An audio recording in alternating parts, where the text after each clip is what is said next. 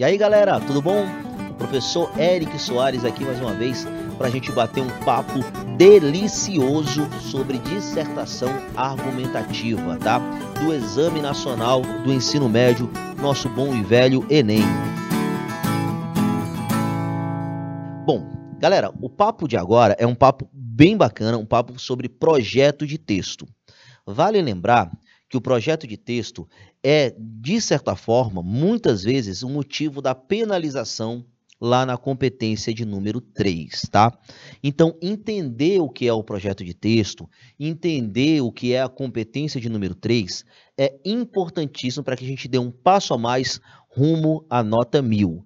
É a nota que eu espero que você conquiste agora no Exame Nacional do Ensino Médio, ok? Pois bem, vamos tratar um pouquinho de projeto de texto, o que é esse projeto de texto e basicamente como é que ele é cobrado da gente. Note, pessoal, que o projeto de texto ele está atrelado, é parte importantíssima da competência 3, como eu expliquei para vocês. Competência 3 é justamente aquele critério que vai ser cobrado dentro das cinco competências que vão constituir a nossa nota de preferência nota 1000, lá no Exame Nacional do Ensino Médio, viu? Pois vamos lá. Pessoal, o que, que diz a competência 3? É importante a gente saber o que, que diz, né? Para que eu consiga compreender o que, que eu devo fazer aqui dentro dessa proposta. Veja bem, a competência 3, ela traz a seguinte cobrança. Ela cobra a seleção, a relação, a organização e a interpretação de fatos, de opiniões, de informações em defesa de um ponto de vista certo? Então, essa é a nossa lógica da competência de número 3.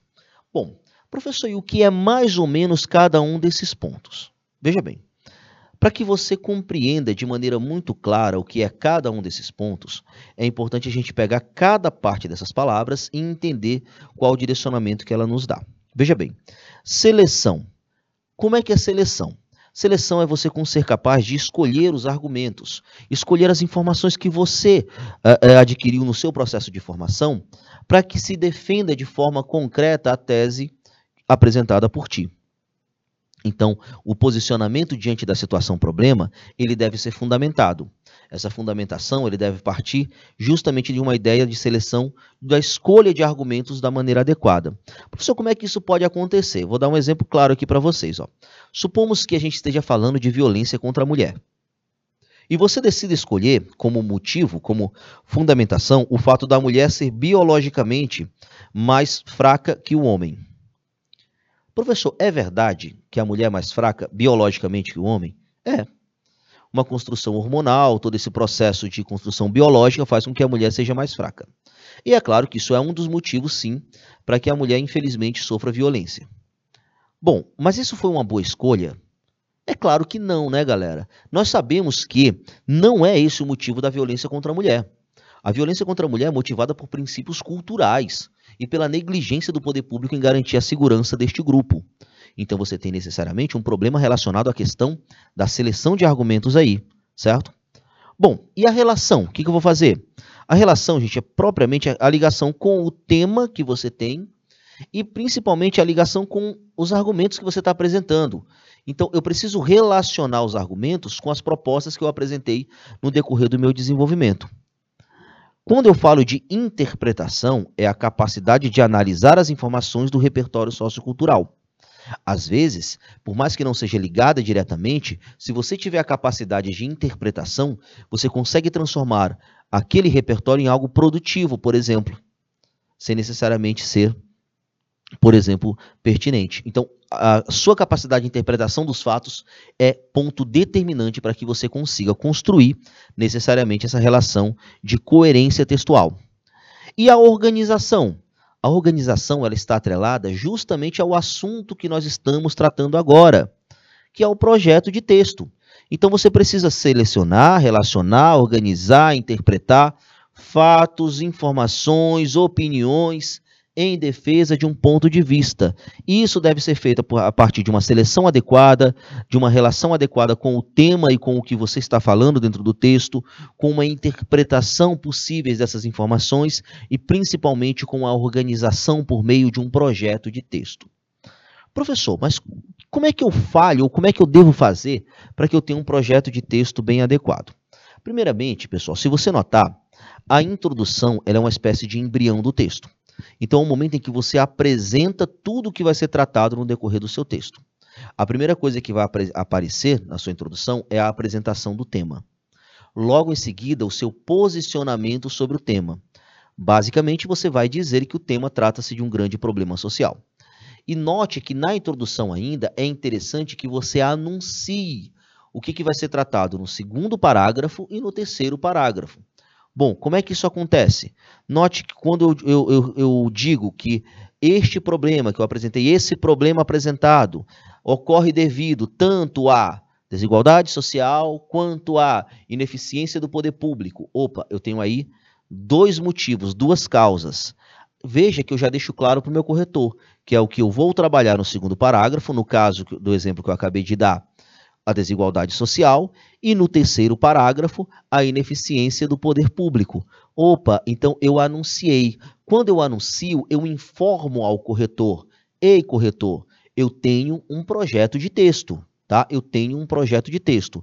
É a partir dessa ideia que eu vou montar, por exemplo, deixar claro, começar a montar uh, de forma evidente a minha organização textual e principalmente organização das informações que eu vou trazer no meu texto.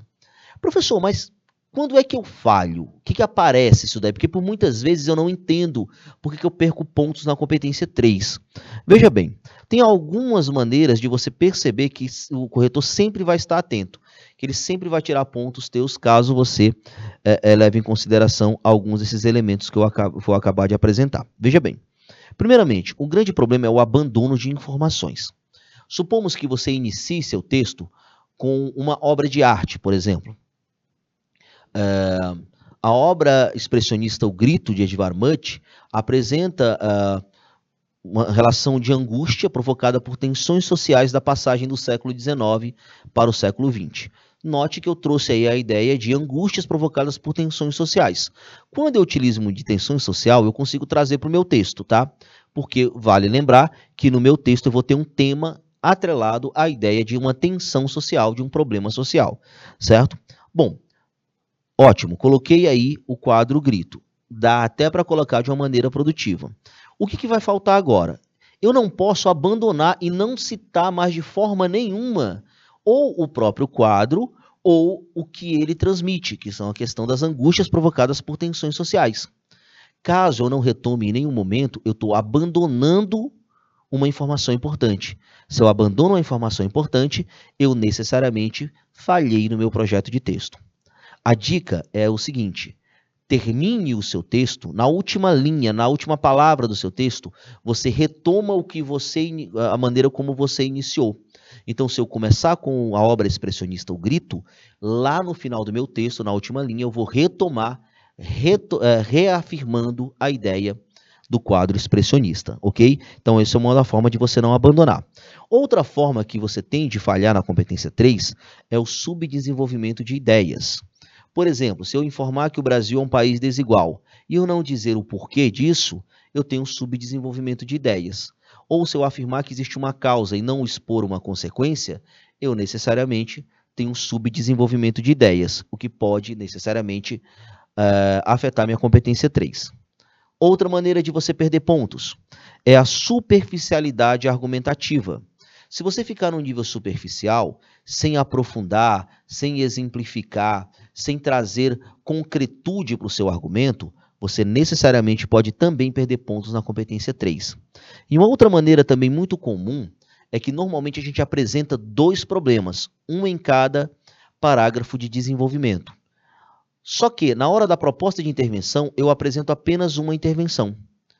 Caso você não consiga, com essa única intervenção, é, intervir nos dois problemas, você vai ter uma falha também de projeto de texto, porque você apresentou um problema e não apresentou uma intervenção para ele. Isso também é uma falha de projeto de texto, o que acaba comprometendo a sua nota máxima na competência de número 3. Então, pessoal, a dica é bem simples: fique atento ao projeto de texto, não abandone informações, desenvolva de maneira aprofundada todas as suas ideias, evite a superficialidade da argumentação e exponha uma proposta de intervenção para cada problema apresentado. Dessa forma, você não terá problemas com o projeto de texto. Bom, eu me despeço por aqui, claro que com a expectativa de que já tenha sido dado mais um passo rumo à sua nota máxima. Grande abraço, galera, até mais!